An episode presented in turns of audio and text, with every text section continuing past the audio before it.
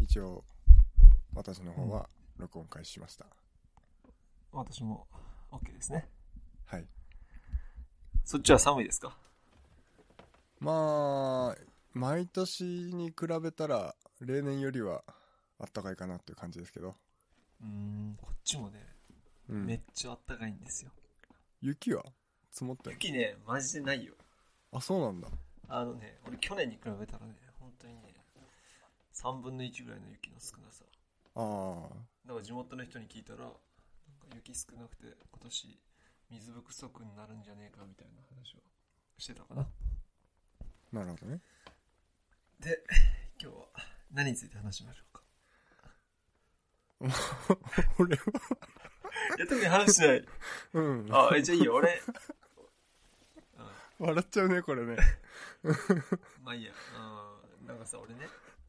まあ今回この、これを始めるにあたってさ、うんポッドキャストそうそうそうそうそうそう、うーん、まあマイクを買おうと思ってね、うんまあ、もちろん Amazon で見てたんだけど、一昨日ぐらいに暇だったからさ、ちょっと大型家電量販店行ったんですよ。ええだけどね、マジで、なんか、本当に大型家電量販店、種類がマジでなくて、これから、絶対オワコン化すんなってちょっと思ったわ。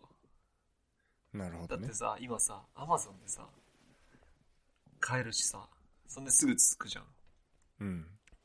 そんでさ、値段とかもさ、普通にアマゾンとかの方が安いわけよ。そうだねだから、いや、種類もないし、なんかあそこで買う、大型家電量販店で買うメリットが、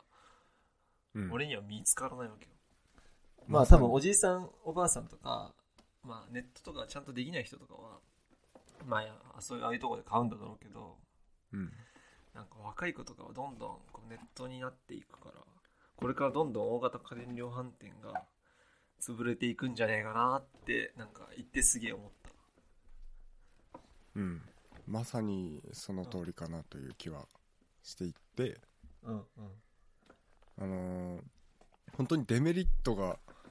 うん。ないんだよねそのネットで買うことに関して保証もしっかりしてるし、そうね。すぐすぐ届くし、あのーそうは運ばなくてもいいしだから家電量販店で、まあ、何かこう上げるとすれば、あのー家電の使い方とかさはいはい。その商品に詳しい人がいてでそのまあお客様のニーズに合わせたその商品をさ、はいしょ紹介するじゃないけどなんかこう説明したり、まあ、そういう生活をしてるならこの商品がいいんじゃないかっていう提案をしたりとかさあとはさ、あのーじ 実機を触れるっていうのが、あーまあ一番のメリットだなと思ってて。そうだね例えば、こう、iPad とかさ、うん iMac とかさ、実際にさ、まあ見てみないとさ、触ってみないと、こんなサイズ感なのかなとかさ、家に置くにしてもさ、わかんないじゃん。だからそこで実際触ってサイズ感とか分かれる、分かることができるのはすげえメリットだなって思うし、あとは、こう、マッサージチェアとかさ、なんか、そういうのも実際体験できるじゃん。テレビとかもさ、見てさ、あ、こんな感じなんだってイメージつくからさ、そういうのではまだ存在価値はあるのかなとは思うんう。だけどさ、今結局、大体の商品ってさ、YouTuber がさ、レビューしてるじゃん。うんそれ見ればさ、困んないんだよね。そうだねだから物買うときさ、Amazon で調べて、YouTube でその商品調べるっていうなんか癖が俺にはなんか最近ついちゃって、うん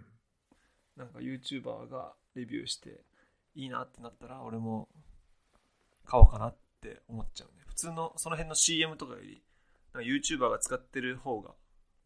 うん使ってるのを見た方がなんかよくわかるっていうかその商品についてそうだねだからなんかさガジェットとかもさ YouTuber にタダで投げたりする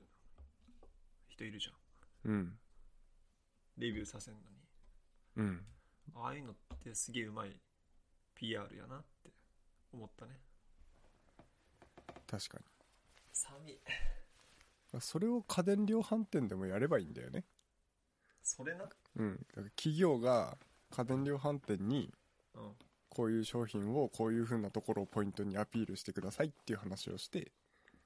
はいそれを見に行く。お客さんが。で、だからもう家電量販店は物を売るっていうよりは、企業からこの商品を広告してくれっていう広告料を得ることで収入を得るっていう形にしないと、ああ、あビジネスがもう回らないと思う。その物を売ってお金をもらうっていうの、もちろんそれもあっていいと思うんだけど、それよりも、もう広告みたあいなな。るほど。そう、はいはいだから、幕張メッセみたいな感じよね。どういうことはだから 幕張メッセってさ、なんか例えばその東京ゲームショウにしてもさ、あの、車の、なんだモーターショー。そう、東京モーターショーにしてもさ、こう、企業が出店して、出店っていうかブースを設けて、こう、車、つ次のコンセプトを、こう、発表したりとかさ、はいはい。するわけじゃない。でそれを、例えばその家電メーカーが、たくさんのところがその家電量販店に集まって、自分のブースを持って、こう、商品をアピールする場を、そこで設け、あの、作ってもらうみたいなだ形。からさ、うん、おあの、家電量販店も結局オンラインでやってるんだろうけど、うん。オンラインにもっと力を入れたらいいんだと思うよね。あの、あんなわざわざさ、店舗でさ、店舗で見て、買う人もいるんだろうけどさ、あ、いるのかまあ、いるよね。まあ、な、まあ、いつっるた。らいいんだなう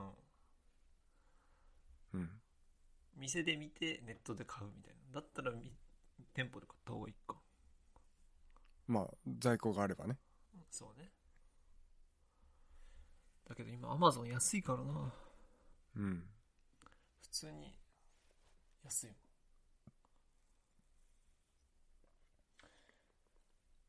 ですねはい。なんか最近ガジェットとかは買いました買ってないね。買ってないんですねうん。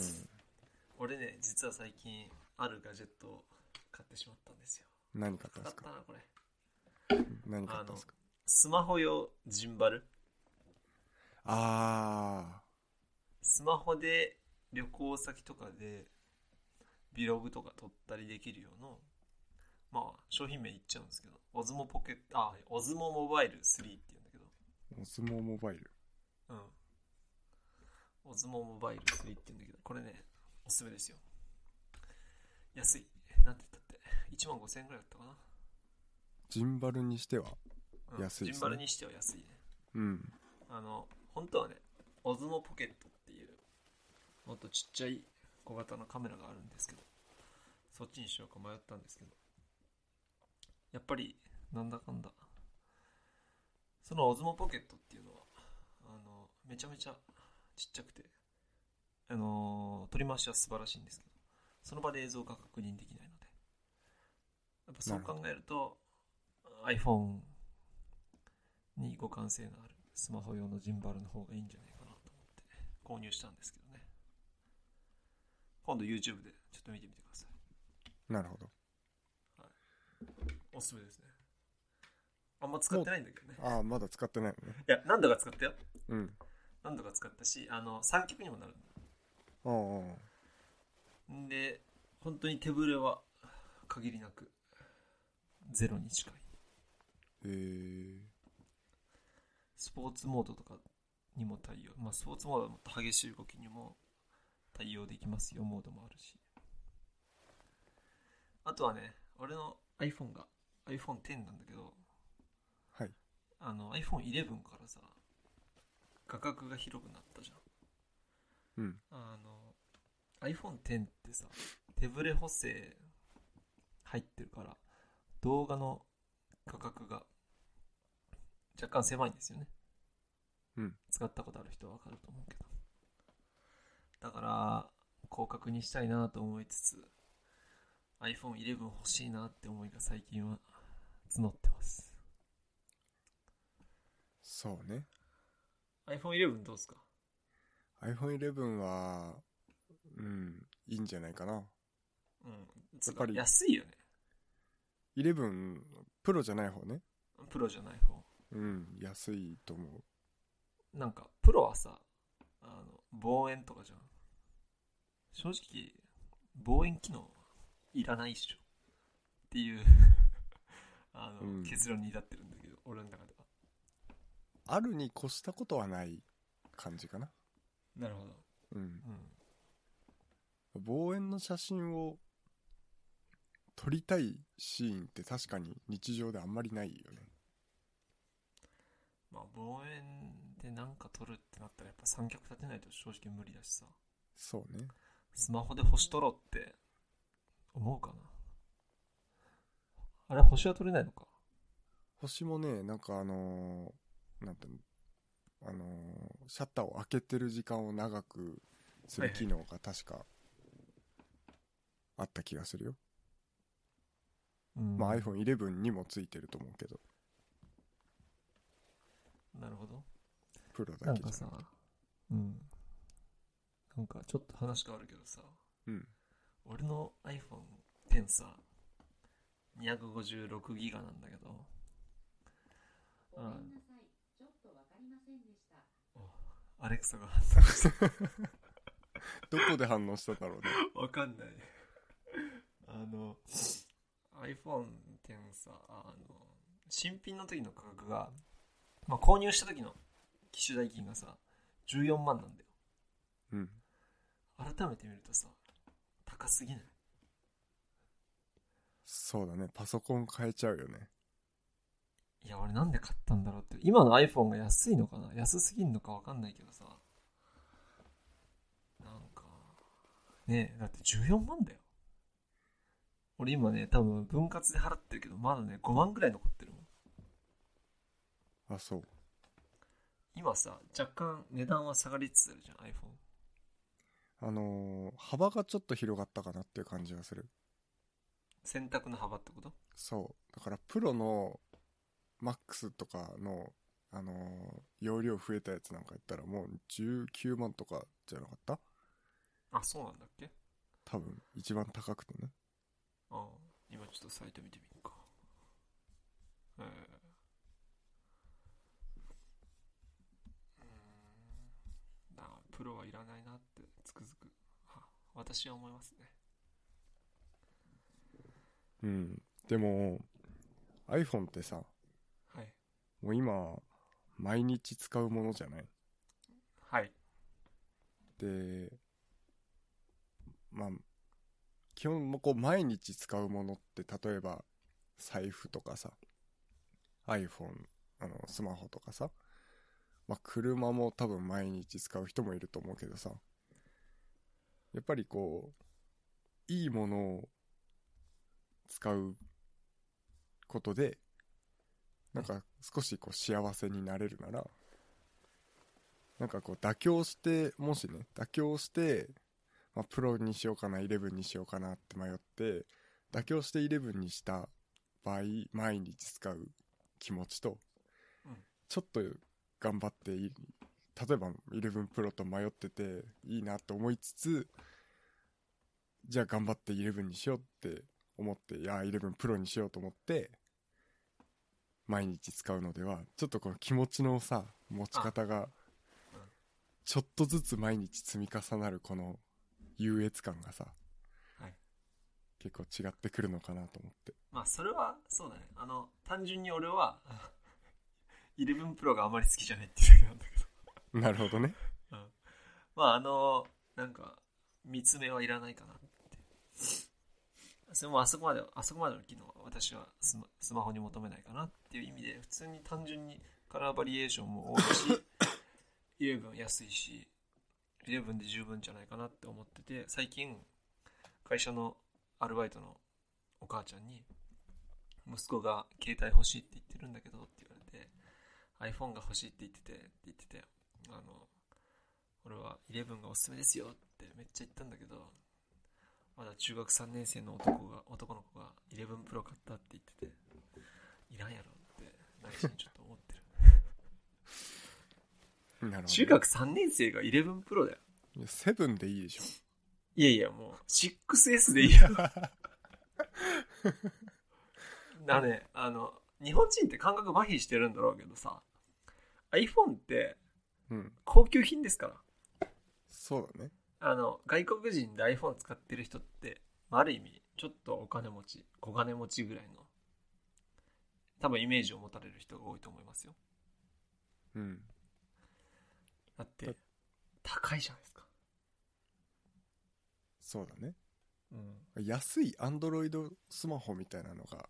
店頭にないから、まあね、あとはさ、今さ、高校生がさ、結局、携帯イコール iPhone みたいになってるじゃん。うん音楽聴くものイコールウォークマンみたいなさ。うんだから、iPhone じゃないとダメみたいな風潮が若干俺あると思うんだよ。なんか、Android 使ってる人を批判、批判っていうか、ちょっと仲間外れみたいなさ。だから、なんかそういうのもなんか良くねえなとは思うんだけどね。うん若い子は多いよね、iPhone。多いねうん。どのぐらいの割合なんだろうね多分7割ぐらいじゃないかな。7割、8割ぐらいなんじゃないかな。うんそんそんでね、とうとう俺もさ、はい Mac を買おうと思うんだよ。なるほどうん。もうね、俺ね、この土日死ぬほど調べて、死ぬほど悩んだ。結果、もう一つのものを選びました。はい、まだね、あの、Apple Store の買い物ボックスに入れて、購入ボタンを押していないんですけれども、押す一歩直前です。なるほどえもう発表できるえ、発表全然できるよ、俺。おううなん普通何に、あの、iMac の27インチ。 iMac へえまたいや、もうね、もう、本当はね、Mac mini にしようか、最後まで迷った。うん、 Mac mini に最後までしようかと思ったけど、うんなんか、やっぱ 5K ディスプレイついてて、うんまあ20万弱。って考えると、俺、モニターで iMac、え Mac mini の場合、まあ、4K の27インチとかを検討してたんだけど、だけどそういうのってなるとやっぱり4、5万しちゃうわけよ。うんまあ、そうなると結局金額もさ、あんま変わんないし、と思いつつ、なんか、とにかくいろんなブログを読んでて、Mac mini の美しさをひたすら語ってるブログを読んだら、うん、 Mac mini 欲しくなっちゃった。Mac mini じゃない、ごめん、I- iMac ね。 iMac うん iMac ね。iMac 欲しくなって、ちょっともう iMac にしようっていう心は決まってる。 20ん27インチのうん。5K で、メモリは自分で変えようかなと思ってる。 27インチの iMac 見つかんないや27インチで、だいたい、込み込みで、あー23万ぐらいかな。うーん安くねうん安い安いね23万円で27インチのモニタープラスそうなんだよ。 Mac が使えるっていうそう。まあ、うちね、実家でもともと iMac、えー前の世代の、だいぶ前の世代の古いやつ使ってたんだけどね。まあ、その時はちょっとあの、後ろがだいぶ熱持って大変だったんだけど、うんそれも2、3年前まで使ってたから、約7、8年ずっと使ってて、まあ、使い慣れてるっていうのもあるし、なんか、やっぱりレティーナディスプレイの 5K は魅力的かなってちょっと思った。なるほどどうですか ?Mac mini 派の、あなたは。うちの Mac mini もねうん。そろそろかなっていう気は Mac mini ってさ、うんなんか、いや、まあいろいろ見るけど、なんか GPU があまり良くないとか聞くんだけどさ、結局そういうのって動画編集しないとさ、あんまうんり違いわかんないよね。そうねあのー結局例えばそのゲームゲームをするとかその動画編集するとかってそのグラフィックに力を使うような処理をしなければもう全然問題なく使えてるかなっていう感じはしていて今なんか不満は今やっぱり動作がやっぱちょっと遅いかなっていう感じはするええかくつく時がある今メモメモリっていくつなの8ギガだったと思うなえーなんかさリビルドでさうんあの自分でさメモリ変えたって言ってたんだけどさうんなんかいろいろ調べるとさ Mac mini の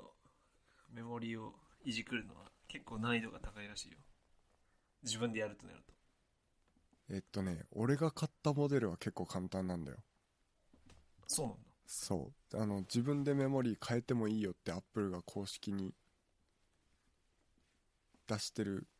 i Mac mini なんでマジかそうただあの俺が買った後の2015年かそこら辺ぐらいの Mac mini からはあのアップルが公式に自分でメモリーは変えぬ変えちゃダメよっていううんうんうん感じの Mac mini にはなったんでそっからは多分難しくなってるじゃあ宮川さんすごいんだねやっぱり宮川さんもなんか簡単にできちゃいましたみたいな感じのこと言そっうて言ってたよねたうん、だから俺できるんだっけって俺思ったんだけどうん、いや本当はうんできない本当はや,、まあ、やっちゃダメでもないけど、あまり推奨していないわけねうん、ちなみに iMac はこの21.5インチのモデルだとできないんですよへえまあいろいろ調べたんだけど27インチのやつだと自分で変えられるからなるほどこその辺で買おうかなとは思ってるれって普通の DDR4 メモリーなのそうだよあのー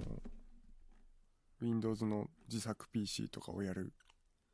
人が買うような同じ規格の確かそうだったと思うよへえそうなんだいいね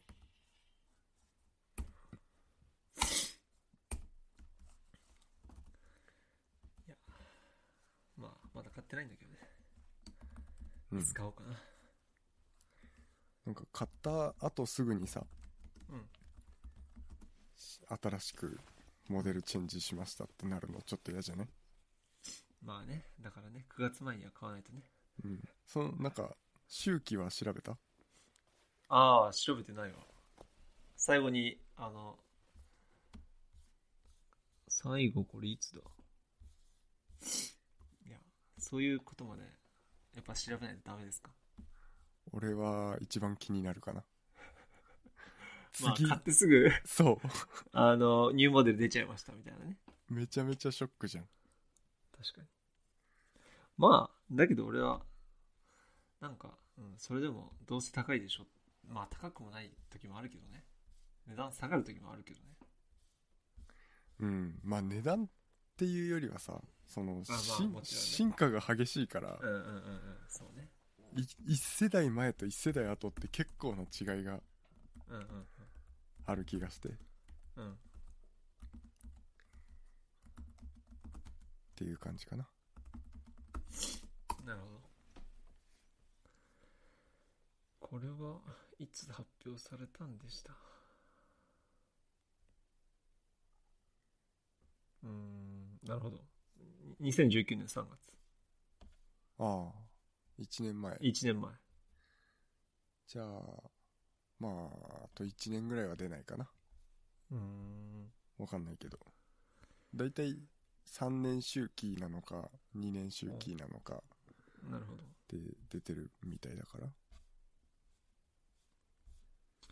時期の予想発表日。うーん。 Mac Pro 欲しいな。買えよ。買っちまえ。うーん、なんかもう、さ、あの、あれ見た。俺もちゃんと見てないけどさ、あの、瀬戸康史、あー、見た見た。あの、Mac Pro か買うやつ。 あの、大根おろしてるやつね。そうそうそうそう。いやあの人やはっすごぱ、ういよん、さすがですね。さすがだなと思ったうん。つうか、本当に、なんか改めてスペック見ると、 モンスターだな、こいつ。そうだねもう、な、何に使うんこれっていう。そうだねうわまあ、俺はいらないかな。うんもうちょっとだけし下の方にカスタムできるといいな iMac Pro は嫌なのあのそもそもあのそういうのが嫌なんだっけうーなんか一ん体型というかいやあのーラップトップじゃなければうんまあ許容範囲かなっていう感じなるはほどはうんただモニターがもうあるからいはい 4K のあマジで今何使ってんのどこのメーカー LG あかなあ6万ぐらい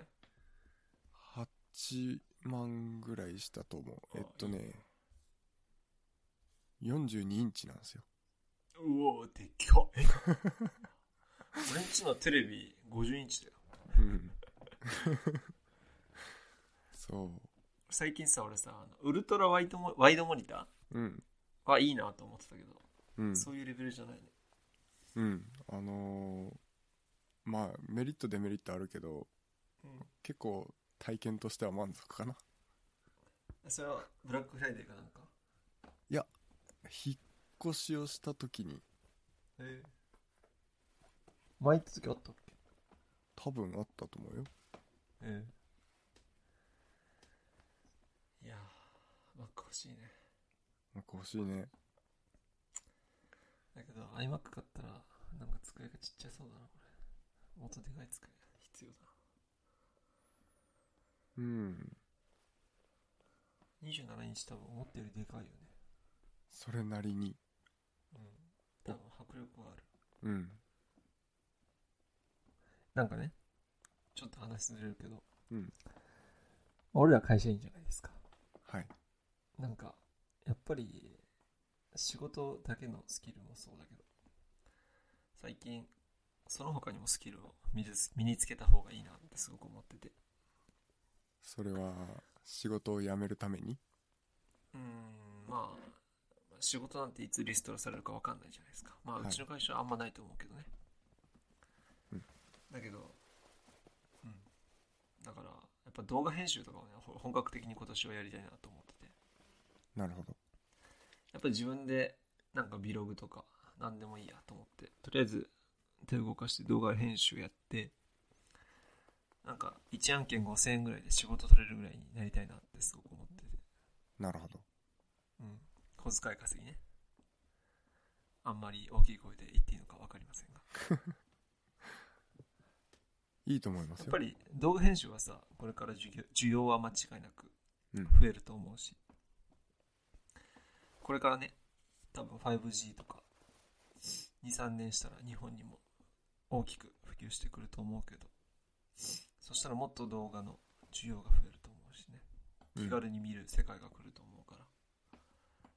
動画編集はできるようになりたいなとうんうんだからねファイナルカット入れようかすげえ迷ってんだよねファイナルカットいいですねうんこれなぜ大勢の人たちはプレミアを使うのかっていう疑問があってなるほど。なんか、あるよね。なんでプレミアを私は使う理由みたいな YouTube 見たことあるの忘れちゃったな。あそうなんだうん。だけど、うちの、うちの知り合いじゃない。俺がよく見てる YouTuber は、プレミアじゃなくてファイナルカットだよ。あそうなんだあ、今時珍しいなって思って。うん今はほとんどプレミアじゃん。うんなんでなんだろうねそんなにこうファイナルカットプロと比べてプレミアが魅力なことってすごい大きいところであるのかなちょっと今度調べとくわ。そうだねちょっとそれで話しましょううか、ん。そうだね。なんか、あるんだろうね。じゃないとこんなに多くならない気はまあ、それか、あの、初心者 YouTuber とかが、結局、ヒカキンとかが、はじめ社長とかが使ってる編集がプレミアだからっていう理由で、じゃあプレミアなんだなって思っしてプレミア使っているのかうん。何もわからないから右も左もそれかあの AdobeCC とかのさあの月額5000円ぐらいで Photoshop とか全部使えるやつあるじゃんうん。ああいうのでで入っちゃえばさあの他のいろんな Adobe のソフトが使えるから動画編集以外にも役に立つやつが入ってるからコンテンツとして使えるねうん。だからとりあえず Adobe だろっていう 考えなのかなわかんないけどうん。あとは、あの、使ってる人が多いから、その、ハウツーとかもさ、なるほどこう調べやすいっていうのはあるかもしれないね。間違いないねそれはあだけども Adobe うんモテる人がモテる的な。うんどんどんモテちゃうそうそうそうそうそう。それはあるかもねそんな気はする。うん、Adobe の編集方法とか YouTube によく上がってる。まあ僕は、これからもファイナルカットで行こうと思ってますけどね。マジか。ファイナルカット入れようかな。うん今日はそのとこにしておきますか。そうですね。どのぐらい喋ったろう多分30分ぐらいか ?30 分ぐらいか。な。うん。うん。まあ、最初にあしては。の、最初にしては、ね、なんか俺ね、今ね、すげえ寒いんだよ。エアエアコン止めてるから。エアコン止めてるから、あの今オイルヒーターつけたんだけどさ、これさ、温まるのめっちゃ時間かかるんだね。うん。だからね、部屋の中寒すぎて若干あの震えるん だよね。でも上着も着てないし、シャツ一枚だから。うん。だからね、ちゃんと収録するときはあったかい格好をして、目の前にコーヒーとかね、レッドブルを用意して、レッドブルーね。レッドブル用意して、そのくだりだけやっていい持ってますかちょっと今、あの、三ツ矢サイダーあるんですけど、ち ょっと飲んでもいいですかね。どうぞ。いただきます。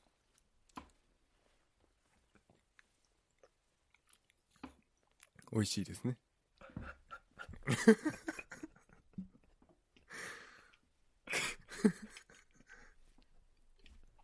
これだけやりたかったんだけど。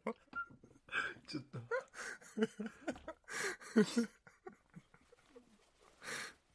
笑わせないで。 ああ面白い。まあ編集で若、干、若干似てたね。編集でどうなるか。そういうことで。はい。とりあえず、じゃあ今日はここまでお疲れでした。はい、お疲れ様でした。